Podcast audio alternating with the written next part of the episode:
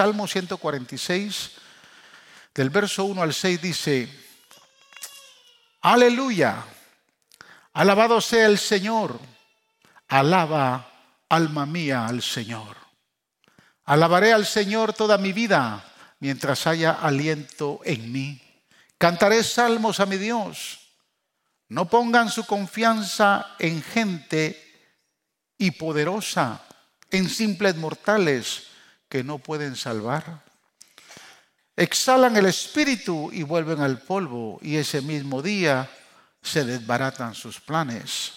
Dichoso aquel cuya ayuda es el Dios de Jacob, cuya esperanza está en el Señor su Dios, creador del cielo y de la tierra, del mar y de todo cuanto hay en ellos, y que siempre mantiene la verdad. Wow.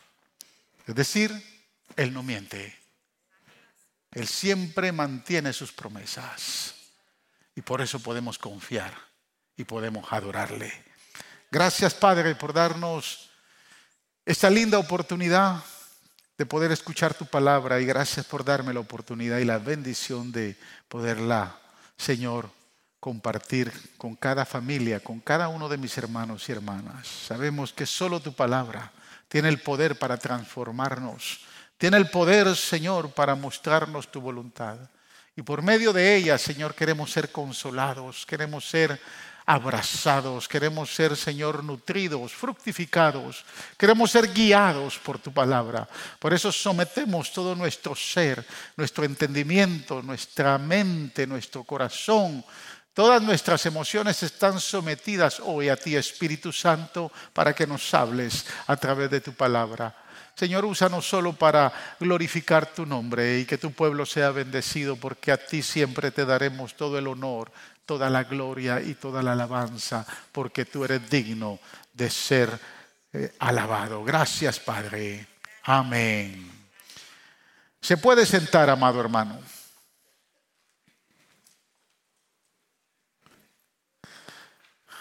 Fíjese que cuando queremos definir o encontrar una definición eh, acerca de la palabra confianza, nos vamos a encontrar que varios diccionarios nos dan distintas definiciones, pero no distintas en el sentido de que cambie su significado, sino simplemente el lenguaje de palabras que usan los diccionarios para poder eh, dar el significado de la palabra confianza.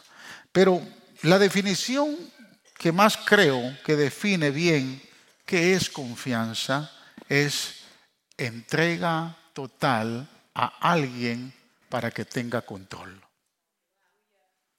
Es entrega total a alguien o a algo para que tenga control. ¿A quién le ha entregado el control de su vida? A quien usted le ha entregado todo lo que usted tiene para que controle todo lo que usted tiene.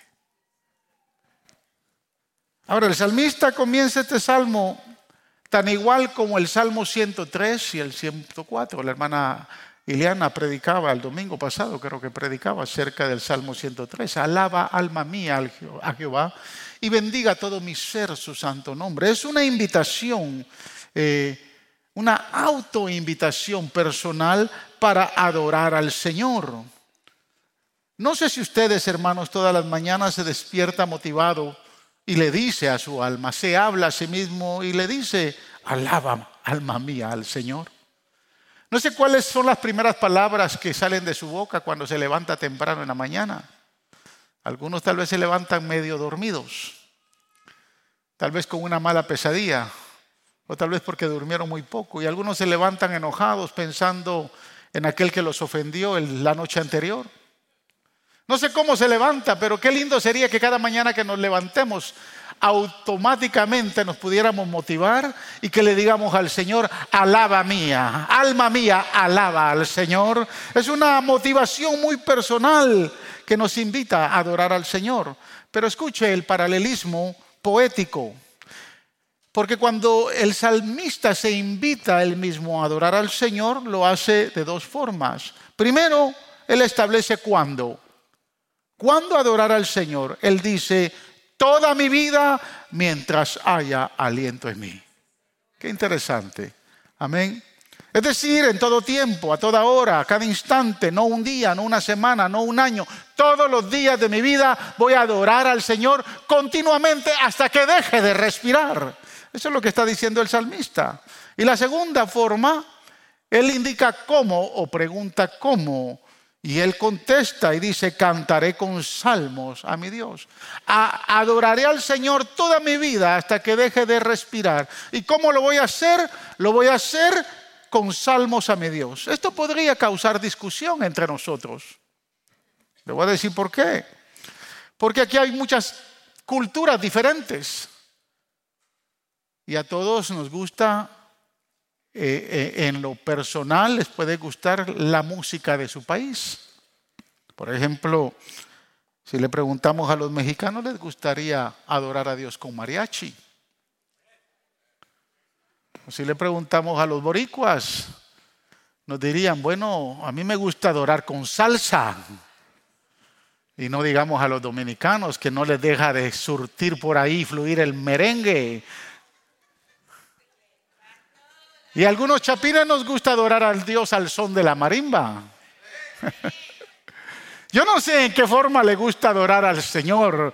Amén. Si es, si es con cumbia para los colombianos o en cualquier ritmo, hermanos, musical, podemos adorar al Señor. Lo importante es que usted lo adore, tenga su forma de adorarlo y lo haga todos los días hasta que deje de respirar. Porque esa es la motivación. Recuerdo que en las Olimpiadas del año 94 que se dieron aquí en Atlanta, Georgia, surgió algo interesante. Eh, siempre en las Olimpiadas, eh, el movimiento que genera las Olimpiadas mueve a grupos distintos eh, a poder influenciar en todos los deportistas y en todas las personas que llegan a ver los Juegos Deportivos. Son los juegos más importantes del mundo.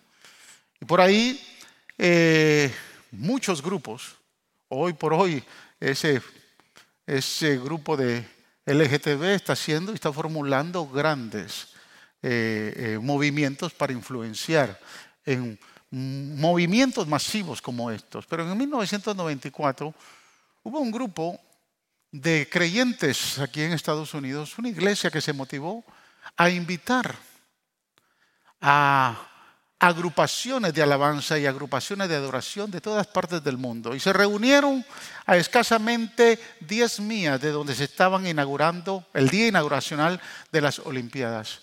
Ese día habían más de 20 mil personas reunidas. Habían aproximadamente más de 2 mil bandas invitadas.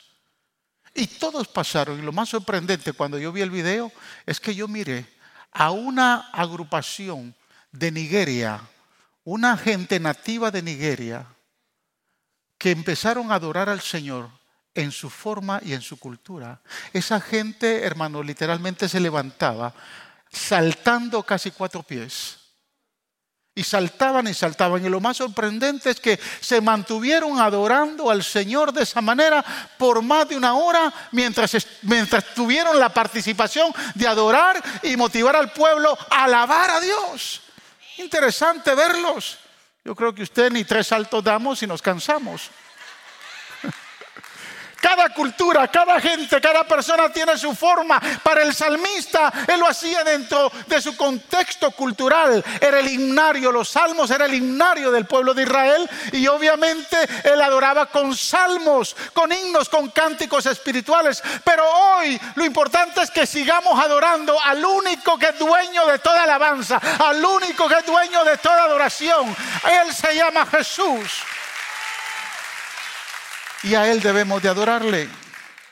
Ahora el salmista es bien claro en este salmo, usando tres principios muy importantes que están muy sujetos o muy enlazados a lo que es la confianza en Dios. Primero, el salmista dice, no confíe en el hombre. Observe el verso 3. No pongan su confianza en gente y poderosa, en simples mortales que no pueden salvar. Exhalan el espíritu y vuelven al polvo y ese mismo día se desbaratan sus planes. Es decir, escuche, la alternativa de confiar en Dios es confiar en el hombre. O confía en Dios o va a confiar en el hombre o va a confiar en algo más. Va a confiar en su trabajo, en su negocio, va a confiar en el dinero que tiene en el banco. Si confía en el hombre, escuche, lo que va a conseguir es lo que el hombre puede producir. Pero si confía en Dios, usted va a alcanzar lo que Dios puede hacer. Que son dos conceptos totalmente diferentes. El Salmo 118, versos del 8 al 9, dice, es mejor refugiarse en el Señor que confiar en el hombre. Es mejor refugiarse en el Señor que fiarse de los, de los poderosos. Amado hermano, si su esperanza está en el hombre, usted está en terreno inestable y peligroso. El hombre se hunde en el polvo. El hombre no permanece. El hombre es incapaz de salvar. Si su esperanza está en su esposo o su esposa, o incluso si su esperanza está en su pastor o en la iglesia, déjeme decirle que pronto usted estará desanimado, totalmente desanimado. Es más, la Biblia dice, maldito el hombre que confía en el hombre. Pero dichosos son aquellos, el hombre y la mujer, cuya esperanza es el Señor. Aleluya. Bendito sea el Señor. Escúcheme hermanos, la esperanza es la expectativa de terminar bien. Cuando usted tiene esperanza, tiene la expectativa que todo le salga bien. Y el bien solo se encuentra en el Señor, en ningún otro lado. El salmista termina diciendo en el verso 4 que el hombre muere, vuelve al polvo, al polvo y ese mismo día que le da patatush, se exterminaron sus planes. Eso es lo que dice el salmista. Escúcheme iglesia, los grandes reyes de hoy son descoronados el día de mañana. Si no, pregúntele al Reino Unido, que acaban de perder a su reina por más de 95 años y fue descoronada la pobre viejita, ya nadie se recuerda de ella. Los muchos sueños y proyectos de grandes hombres quedan estancados cuando fallecen. Por lo tanto, no confíe en el hombre, ponga su confianza en el Señor. En segundo lugar, el salmista dice, confíe en Dios. Versos 5 y 6 dice, dichoso aquel cuya ayuda es el Dios de Jacob, cuya esperanza está en el Señor su Dios, creador del cielo y de la tierra, del mar y de todo cuanto hay en ellos, y que siempre mantiene la verdad. Aquí se establece una, es la última bienaventuranza de las 26 bienaventuranzas que usted puede encontrar en el Salmo. Esta es la última bienaventuranza. Y el salmista es claro, dichoso, bienaventurado aquel cuyo ayuda es el Dios de Jacob, mencionando al Padre de la nación de Israel. Fíjese, interesante, bienaventurado aquel que pone, que se entrega al Dios que va a controlar todo lo que tiene en su vida. Bienaventurado aquel que le da control aquel que puede manejar todo lo que tiene que ver con su vida. Le pregunto, ¿cree que Dios tiene la capacidad para controlar todo lo que usted tiene? ¿Y por qué desconfía en Él? Porque hay momentos en que hay duda, hay desesperación, hay temor. Uno de los mejores salmos que describe la confianza en el Señor es el Salmo 125, versos del 1 al 2. Observe, los que confían en el Señor son como el monte de Sión, que jamás será conmovido, que permanece para siempre. Como rodean las colinas de Jerusalén, así rodea el Señor a su pueblo desde ahora y para siempre. ¡Wow! ¡Qué, qué comparación tan hermosa! Mire, a la vista de Jerusalén, los viajeros que hemos tenido la oportunidad de ir ya varias veces, yo aprovecho siempre en el viaje cuando, a propósito, vamos a, Israel el próximo año y vamos a hacer la ruta del Éxodo. No se lo pierda, es impresionante. Vamos a salir de Egipto, desde el Cairo, y vamos a subir al monte Sinaí. Y en el monte Sinaí vamos a subir el monte, vamos a incursarnos en el desierto de Wadirum, en el desierto donde estuvo el pueblo de Israel, y vamos a estar una noche en el desierto y luego vamos a subir a Jordania y vamos a entrar a ir a, los montes, vamos a subir al monte donde Moisés pudo contemplar la tierra prometida y vamos a visitar la ciudad de Petra y después vamos a bajar al Mar Muerto del lado de Jordania y vamos a cruzar Israel y después vamos a hacer la travesía desde el sur hasta el norte de Israel. Así que no se lo pierda. El próximo año por ahí vamos a ver el anuncio, pero va a ser una oportunidad muy linda. Le, hemos llamado a, ese viaje el Éxodo, porque vamos a conocer la ruta del Éxodo. Pero cuando hemos ido a Israel, me gusta llevarlos a los que hemos ido, que contemplen la ciudad. Y hoy por hoy, cuando llegamos, los viajeros casi no pueden visualizar los montes que rodean la ciudad. Por ejemplo, el monte Sión sobre el cual está construida la ciudad. Y es donde ahí usted puede visitar la tumba del rey David. Cuando usted visita la tumba del rey David no sabe que usted está sobre encima del monte Sión. O por ejemplo, visitar el monte Escopos al norte de la ciudad. Casi no se puede visualizar hoy. O el monte Gólgota al sur, donde Cristo fue crucificado. O el monte de los olivos al frente de la ciudad cuando usted ve la puerta dorada que está cerrada, está sellada y que el único que tiene el poder para abrirla va a ser el Señor cuando entre triunfante como Rey de Reyes y Señor de Señores. Eso es maravilloso, le invitamos para que pueda ir. Pero fíjese, en los tiempos bíblicos, estos montes son figura de los que confían en el Señor. Porque la imagen que representan los montes son una figura de fortaleza y de seguridad. Es decir, Dios desea que todos aquellos que se atreven a confiar en Él se transformen en creyentes fuertes y estables. Creyentes fuertes, estables y seguros. Es por eso que necesito yo tener comunión con Dios, mañana tras mañana.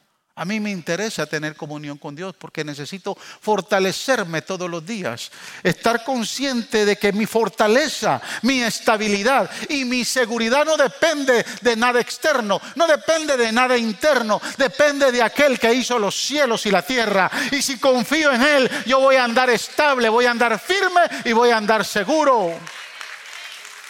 Estoy convencido, hermanos, de que si nos volvemos negligentes, si no aprendemos a confiar en Dios, seremos una presa fácil del enemigo. Y que hay muchos creyentes inestables, débiles, parecen que son como de agua, que se disuelven fácilmente. Hay otros cristianos de papel que se rompen con facilidad. Hay otros que hay que tomarlos con pinzas para que no se ofendan. Y hay otros que son como las flores.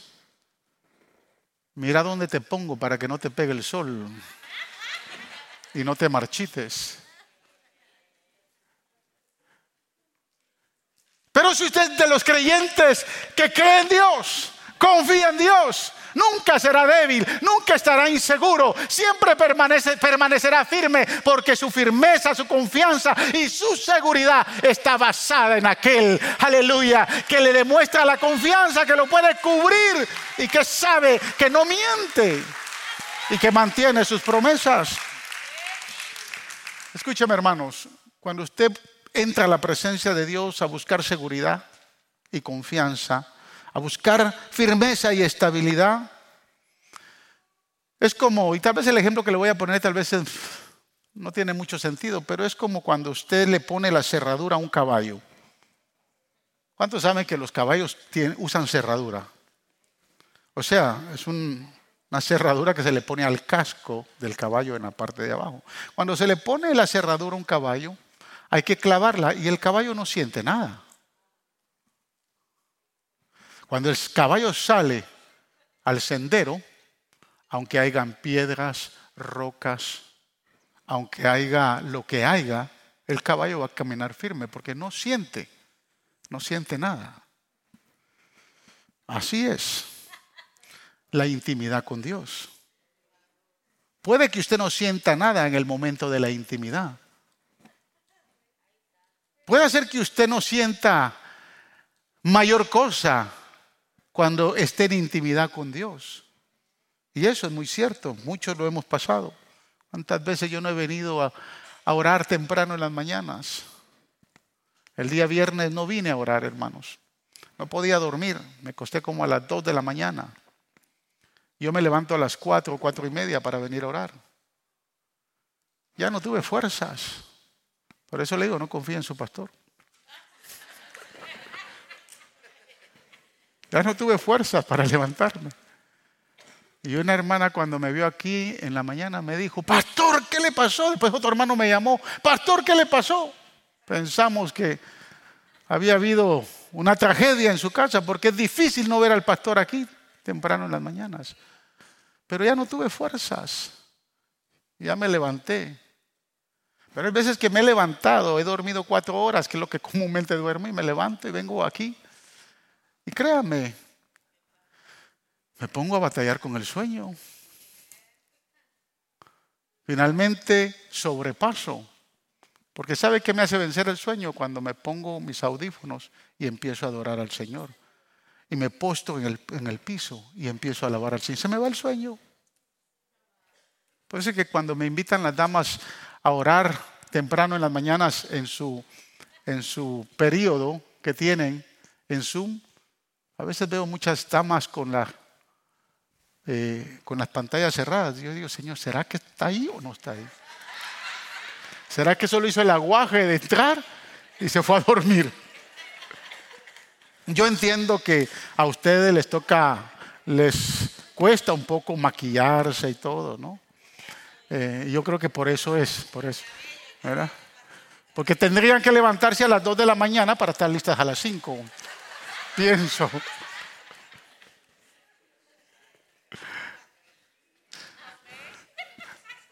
La próxima vez que tenga su devocional, su intimidad con el Señor y no siente nada, recuerde que el caballo tampoco siente nada, pero está fortalecido porque tiene el casco y nosotros tenemos el casco de la presencia del Señor que nos fortalece, nos da seguridad y nos da estabilidad. Tercero, este es el más largo y por eso lo dejé de último. Alábele al Señor por su bondad y por su provisión divina. Versos del 7 al 9. Escuche, dice, el Señor hace justicia a los oprimidos, da de comer a los hambrientos y pone en libertad a los cautivos. El Señor da vista a los ciegos, el Señor sostiene a los agobiados, el Señor ama a los justos, el Señor protege al extranjero y sostiene al huérfano y a la viuda, pero frustra los planes de los impíos. ¿Sabe, hermanos? ¿Saben qué pienso cuando leo estos versos? Pienso en los atributos de un Dios todopoderoso, omnisciente y omnipresente. Porque en estos versos el salmista ofrece nueve razones fuertes por las cuales debemos confiar y alabar al Señor. Primero, Él dice que Él hace justicia a los oprimidos aunque hayan hecho el mal, Él hará justicia por nosotros. Y la justicia la hizo en la cruz. Y no nos hizo justos, sino nos hizo justificados, porque el único justo que existe se llama Jesús. Nosotros hemos sido justificados por medio de la fe, dice Pablo en Romanos capítulo 5, versículo 1. Por ende, Él hace justicia a los oprimidos. Él da de comer a los hambrientos. Podemos confiar entonces en su providencia. Él da libertad a los cautivos. Usted puede confiar en el Señor que Él tiene poder para sacarlo de cualquier esclavitud. Cualquier, hermanos, vicio, cualquier adicción, cualquier desesperación. Él es el único que tiene poder para darle libertad. Da vista a los ciegos. Podemos confiar en su poder sanador. Sostiene a los agobiados. Usted puede confiar en medio de la ansiedad, la angustia y la adversidad Él ama a los justos. ¿Por qué? Porque su amor es eterno y nunca termina. Él protege al extranjero, nunca nos ha abandonado, desamparado y mucho menos desechado. ¿Cuántos de los que estamos aquí hemos sido extranjeros en esta tierra por muchos años? Yo llevo 40 años como extranjero en esta nación y nunca me ha desamparado. Nunca me ha desamparado, nunca me ha abandonado.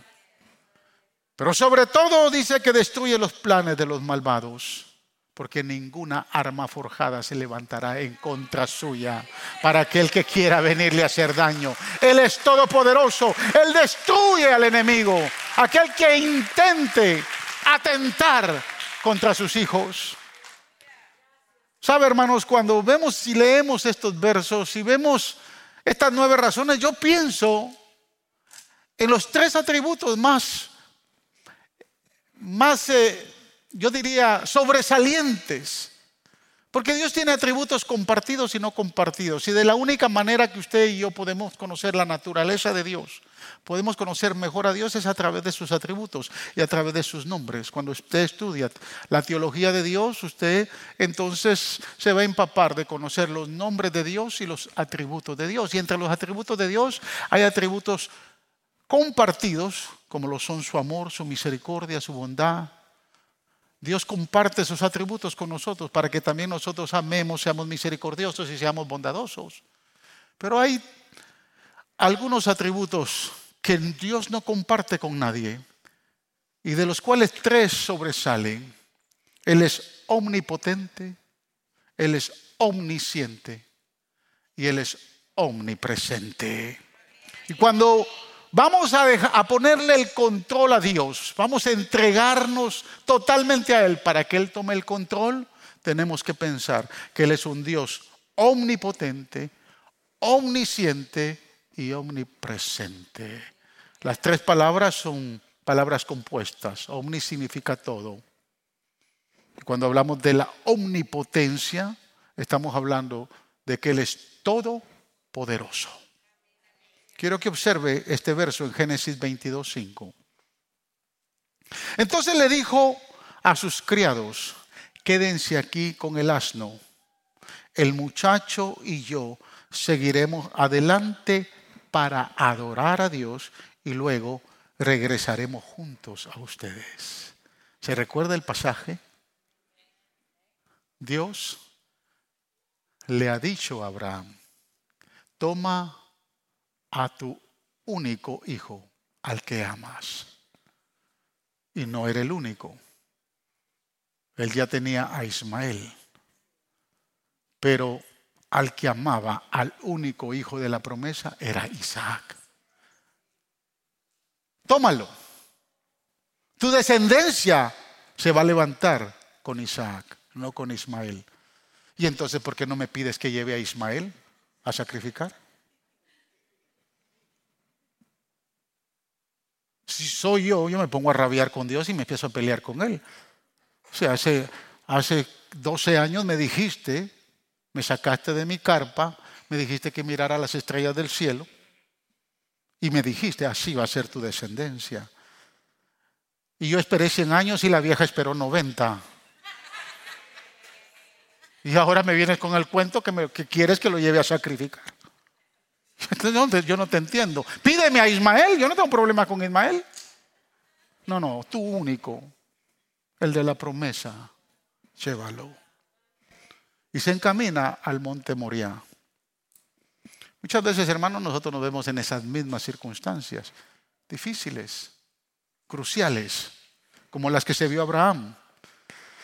Entramos al problema queriendo tener control y salimos del problema teniendo nosotros el control. Por eso es que no vemos resultados. Abraham cuando vio el, llamamiento no entró al problema porque era un problema. Y ahora, ¿cómo yo le digo a la viejita esto? Si se lo digo, no me lo da. Lo va a encadenar. ¿Cómo? Es un problema serio que, que Dios le venga a pedir a uno todo, especialmente el hijo. Hay problemas, esto hubiera, hubiera sido un divorcio ese problema. La viejita Sara, imagínense, esperar 90 años, hermana. Y era el único, no fue que tuvo gemelos, ni que después a los 95 tuvo el segundo, no, no, no, no.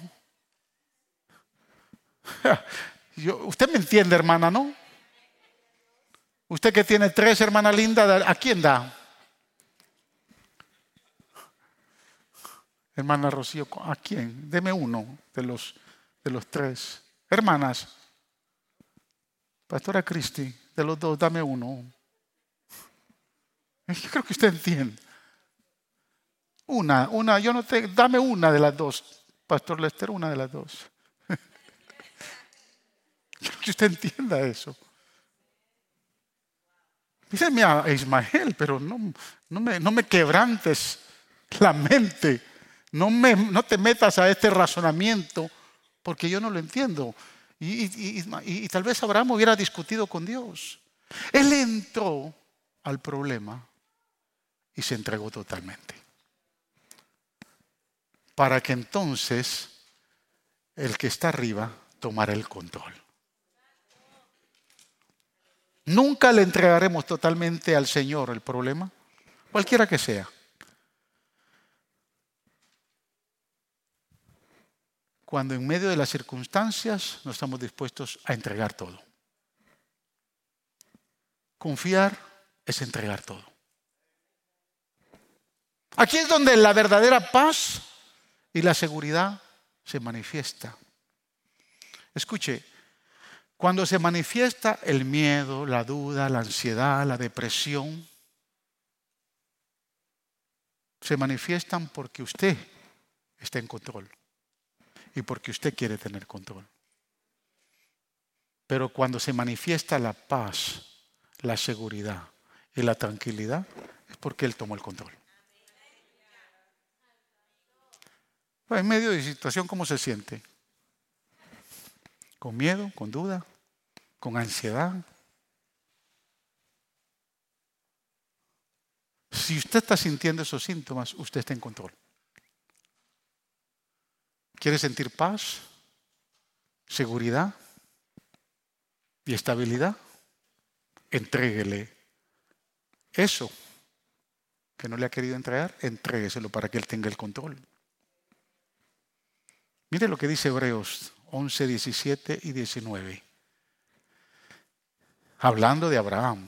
Por la fe Abraham, que había recibido las promesas, fue puesto a prueba y ofreció a Isaac, su hijo único. A pesar de que Dios le había dicho, tu descendencia se establecerá por medio de Isaac. Y escuche el verso 19, consideraba Abraham que Dios tiene poder hasta para resucitar a los muertos y así, en sentido figurado, recobró a Isaac de entre los muertos. Cuando él le dice a sus siervos, quédense aquí, porque el muchacho y yo a lo que vamos es adorar a Dios. Porque aunque yo levante la daga y, lo, en sacrificio lo mate, yo estoy seguro que el Señor lo va a levantar el Señor lo va a resucitar. Esa es mi seguridad. No tengo temor de matarlo porque sé que Dios lo va a resucitar. Y un día el Padre, hermano, se encaminó con su hijo al Calvario. Y de la misma manera, en el mismo monte, en el monte Moria, llevó a su hijo para sacrificarlo. Y en un momento dado, el hijo dijo, Padre, ¿por qué me has desamparado? Y le dijo, hijo, no es por ti, es por los muchos que necesitan confiar en ti para que sepan que yo tengo el poder para resucitarte al tercer día. Y al tercer día cuando te vean resucitado, aleluya. Mire, si la resurrección de Cristo no nos da la suficiente confianza para que Él tome el control de todo, el control de su vida, el control de su matrimonio, Él tiene el poder para hacer lo que usted no puede hacer. Usted y yo no podemos, hermanos, confiar en el poder de Dios cuando sigamos teniendo la confianza en que nosotros podemos hacer las cosas. Pero cuando usted entiende que usted no puede, es cuando Él entra en acción. Yo regresé de este viaje de Guatemala bastante preocupado. Porque ahora que regresé, los arquitectos me dijeron, hay que hacer, aparte del estudio de suelos eh, y del estudio de impacto ambiental, hay que hacer un estudio especial, porque la lluvia que cae y que corre por la carretera entra por el terreno y no sabemos qué cantidad de lluvia hay. Hay que hacer un estudio especial, medir la presión. Eh, y hay que hacer un estudio. Un ingeniero ambiental tiene que hacer ese estudio. Aparte de eso, necesitamos un estudio de estructuras, necesitamos un estudio de, de, muros de contención. ¿Qué mucho estudio les dije? Estudio aquí, estudio allá. Pero ya estaba preocupado porque el estudio de suelos, eh, el, precio más económico que recibí fue, de 22.500 quexales. aproximadamente, ¿cuántos son 22.000, Freddy? Como 3.000 dólares, ¿verdad? Pero cuando empecé que no era el único estudio, sino aquí hay que hacer otro estudio, otro estudio, otro estudio, otro estudio. En conjunto se nos van casi 40 mil dólares en estudios. Y le dije, Señor, y no hemos empezado a construir y solo en estudios se nos está yendo todo este asunto. Y me dijo el Señor, ¿y quién es el que lo va a hacer? Me dijo. Si tú tienes el poder, hazlo tú solo. Yo, yo me rajo aquí y me voy. Pero si tú crees que yo tengo el poder para darte todo lo que tú necesitas, entonces sigue creyendo que esos niños pronto estarán en su hogar. Entrégame toda tu confianza. Entrégamelo todo. Mira, hermanos, usted y yo no podemos entregarnos totalmente a Él si no hemos aprendido a conocer su omnisciencia. No solo su omnipotencia, su omnisciencia. La omnisciencia de Dios es entender que Dios lo sabe todo. Omni es todo, ciencia es saber. Es decir, Él sabe todo. Hay algunos, lo todos, que quieren competir con Dios. Nuestros teenagers lo saben todo. Ay no.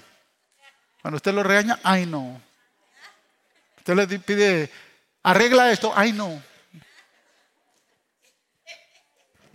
Saca la basura, ay no. Compiten con Dios, son omniscientes, lo saben todo. Pero quiero que lea conmigo estos versos. En segunda de Samuel, capítulo 15, versos del 25 al 26. Quiero que entienda la escritura y después le voy a dar un poquito del contexto.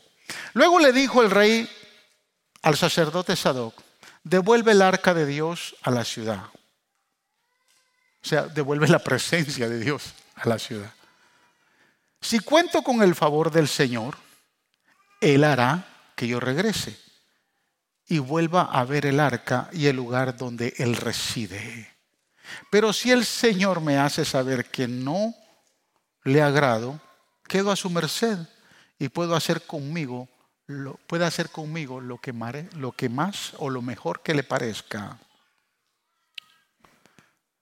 Yo quiero que usted entienda el pasaje. Absalón se ha levantado en rebelión contra su padre. Ha sido influenciado por Aitofel. Y la Biblia dice, cuando usted lee de Aitofel, la palabra misma dice que escuchar el consejo de Aitofel era como escuchar la voz directa de Dios. Entonces Aitofel se compagina con Absalón. Aitofel ha estado molesto con el rey. Y por eso es que el rey, de momento, se siente, se ve traicionado por este hombre y empieza a instigar a a Absalón para que se rebele con su padre. Reúne a 200 de los líderes y de los príncipes de Israel y se los lleva a Hebrón. Y en Hebrón hacen una festividad, un evento y proclaman a Absalón rey.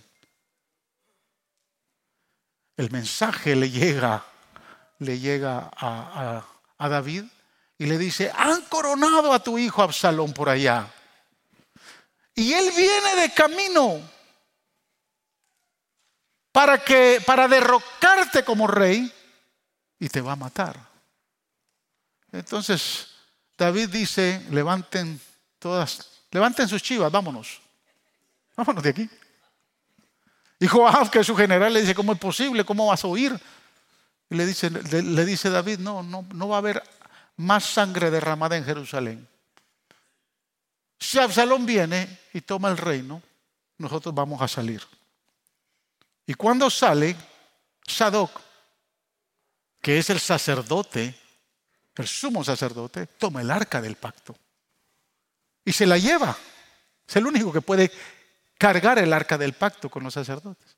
Y cuando la, la viene con los que le siguen y ve a Sadoc con el arca, le dice, no, no, no, devuelve el arca de Dios a la ciudad. Si cuento con el favor del Señor, Él hará que yo regrese y vuelva a ver el arca en su lugar. Pero David dice algo, dice, Dios puede hacer conmigo lo que mejor le parezca. Si yo regreso, el Señor, si estoy de su agrado, dice, el Señor va a hacer conmigo lo que mejor le parezca. ¿Sabe qué está diciendo David aquí? Él sabe más que yo lo que va a pasar. Y por eso voy a confiar en Él. Dios sabe más que yo lo que va a venir. Dios sabe más que usted lo que va a pasar. Es por eso que usted y yo podemos confiar en Él. Porque usted no lo sabe, ni yo lo sé, pero Él lo sabe. Él es omnisciente. Él es omnisciente. Y Él sabe todo. ¿Cuánto nos preocupamos por el día de mañana? ¿Sabe que hay gente ya preocupada por la próxima pandemia?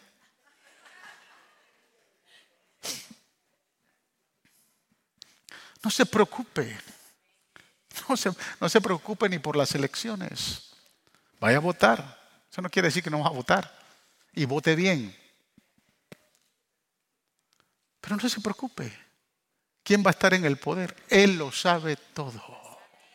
Y como Él lo sabe todo, Él va a hacer lo mejor que a Él le parezca hacer con nosotros. Le pregunto, ¿cuál es lo mejor que a Él le parece hacer con nosotros? ¿Cuál es eso mejor? Si usted y yo tenemos por ahí una discusión, una pelea, lo mejor que yo puedo desear con usted es que no me vuelva a hablar.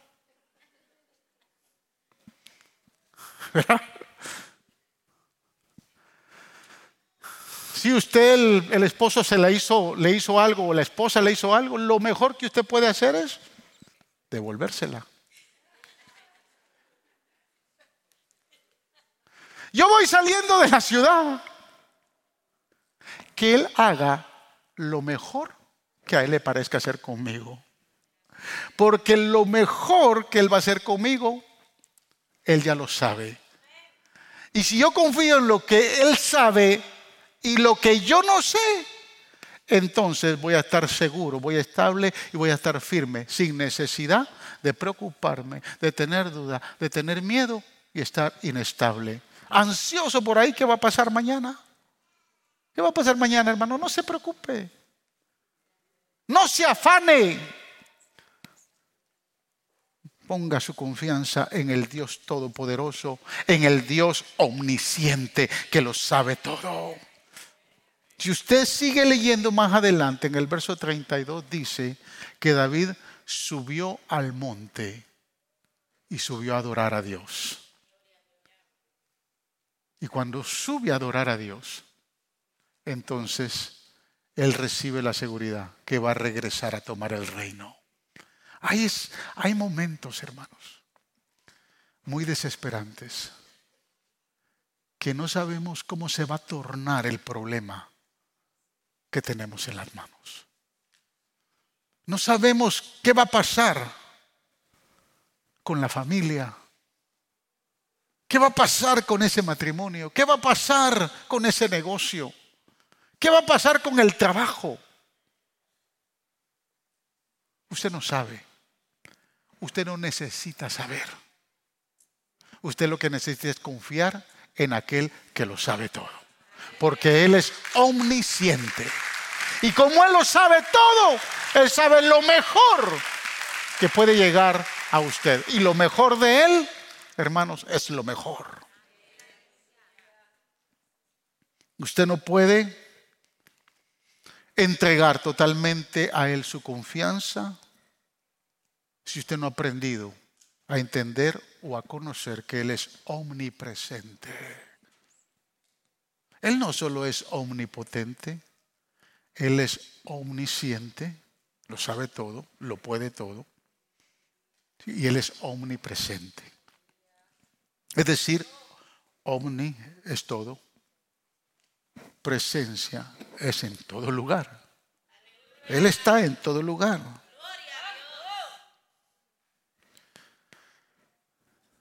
Quiero darle esta escritura. Atesórela en su corazón. Hebreos 13, verso 5. Mire lo que dice.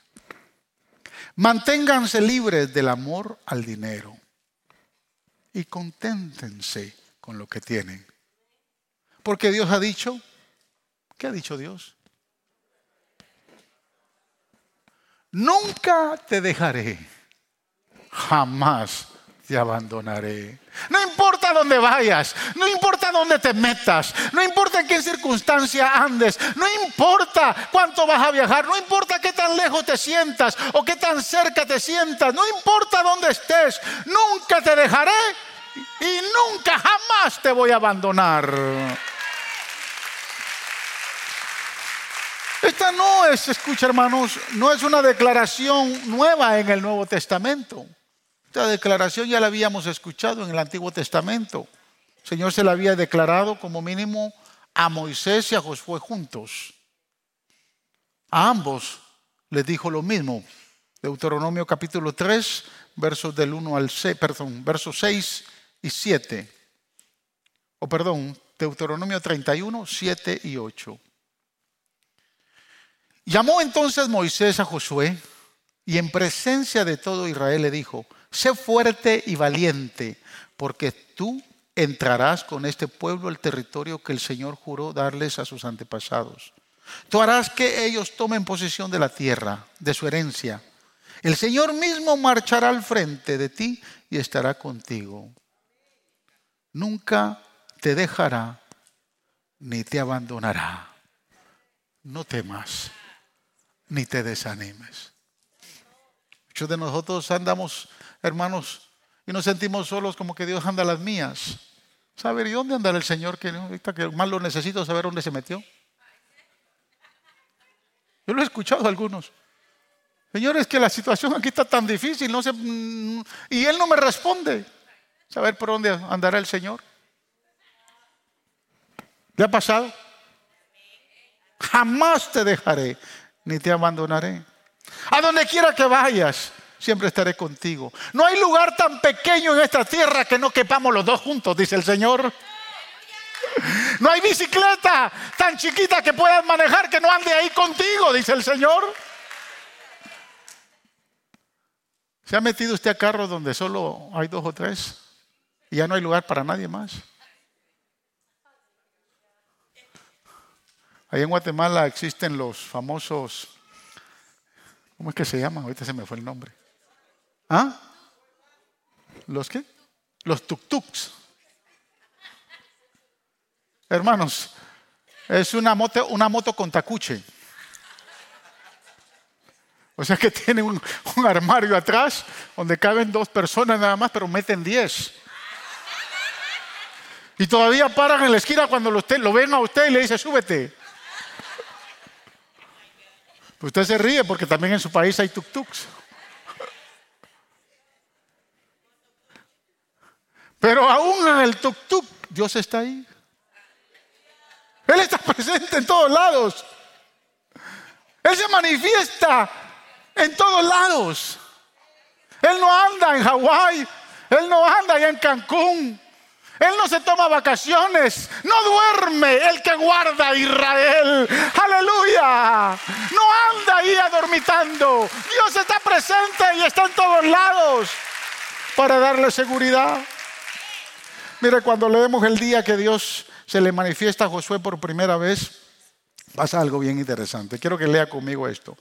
Josué capítulo 5, versos del 13 al 14. Dice, cierto día Josué, recuérdense que allá como Moisés le ha dicho, nunca te dejaré ni nunca te desampararé. ¿Verdad? Entonces viene ahora, Josué sale un día por ahí, cuando acampaba cerca de Jericó, levantó la vista y vio a un hombre de pie frente a él, espada en mano. Josué se le acercó y le preguntó, ¿es usted de los nuestros o es de los enemigos? De ninguno respondió. Me presento ante ti, hago presencia ante ti como comandante del ejército del Señor. Aleluya. Entonces Josué se postró rostro en tierra y le preguntó, ¿qué órdenes trae usted, mi Señor, para este siervo suyo? Yo quiero que usted entienda esto.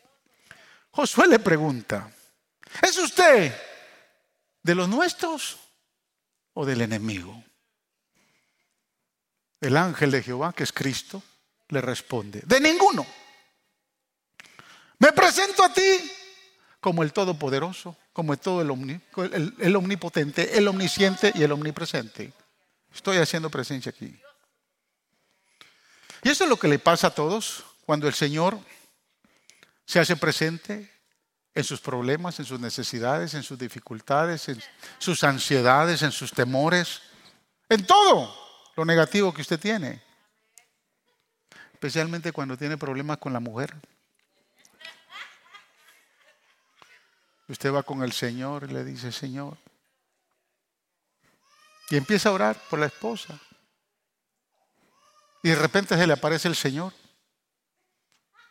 Y cuando se le aparece el Señor, usted bien contento le dice, veniste aquí por mí o por mi mujer. No, no vengo ni por ti ni por ella. Vengo por ambos, para que ambos se sometan a mi voluntad. Porque si yo estoy en control, las cosas van a suceder y las cosas van a cambiar. Si toman ambos el control en mi vida, Dios no toma saices, Dios no toma lados. Dios quiere tener control de todo. La única manera que las cosas van a trabajar, amados hermanos, es cuando Él esté en control y nos entregamos totalmente a Él. Cuando confiamos que Él puede más que nosotros, cuando confiamos que Él sabe más que nosotros y cuando confiamos que Él nunca nos dejará y nos desamparará, entonces todo saldrá bien. Mire el poder que genera la confianza y con este verso termino. Escuche el poder que genera la confianza en su vida y en otros, en sus hijos, en su familia, en sus vecinos, en sus familiares, en los compañeros de trabajo, en todo lugar. Mire la, la, confianza que genera un hombre y una mujer que confía en Dios, que le entregó totalmente, se entregó totalmente a Dios para que Él tome control de todo. Mire, mire lo que genera. Salmo 40, verso 3. Puso en mis labios un cántico nuevo, un himno de alabanza a nuestro Dios. Al ver esto, muchos tuvieron miedo y pusieron su confianza en el Señor. Ahora yo quiero explicarle algo. Ahorita hablábamos de David cuando salió aparentemente huyendo de Absalón. porque Absalón entró a tomar el reino. David le dice a Sadoc, deja el arca, si le parece bien a él y soy de su agrado y caigo en gracia, voy a regresar. Él sabe mejor que yo lo que va a pasar. Así que deje el arca. Yo confío en lo que él sabe y lo que yo no sé. ¿Sabe cuándo David escribió este Salmo 40? Cuando él llega en el verso 32 a la cima del monte, hace un sacrificio, alaba a Dios y este cántico empieza a brotar desde lo más profundo de su corazón. Puso un cántico nuevo en mi corazón, un himno de alabanza a nuestro Dios. Al verlo todos los generales, al verlo todos sus soldados, al verlo todos los que le habían seguido, dice que tuvieron miedo y ellos empezaron a confiar en Dios. ¡Wow! ¡Qué poderoso! Lo que su, confianza, amado Padre, amada Madre, puede generar en medio de su familia. Cuando usted, tal vez en los peores momentos y en las dificultades más terribles de su vida, en las decisiones más trascendentales que pueda tomar. Cuando las cosas realmente están de peor en peor. Y como que nada se arregla en el negocio. Como que nada se arregla con el matrimonio. Como que la situación es incambiable e interminable. Cuando se aparentemente se ha perdido todo. Entonces David se encamina adorar a Dios. Y en el monte postrado, no dice la Biblia que sacrificó un animal, sacrificó su propia vida en adoración. Y se arrodilló y empezó a hablar. Y un cántico nuevo vino. Que la gente lo vea levantar sus manos y adorar a Dios en medio de su problema que nuestros hijos, hermanos, se apoderen de confiar y no de desesperarse cuando ven a un padre o a una madre en medio del problema levantar sus manos y adorar a Dios. Qué testimonio tan poderoso el que dio David. Qué testimonio de fuerza y poder. Lo que hace la alabanza cuando empezamos a confiar en Dios, pero nos entregamos totalmente a Él para que Él tome el control.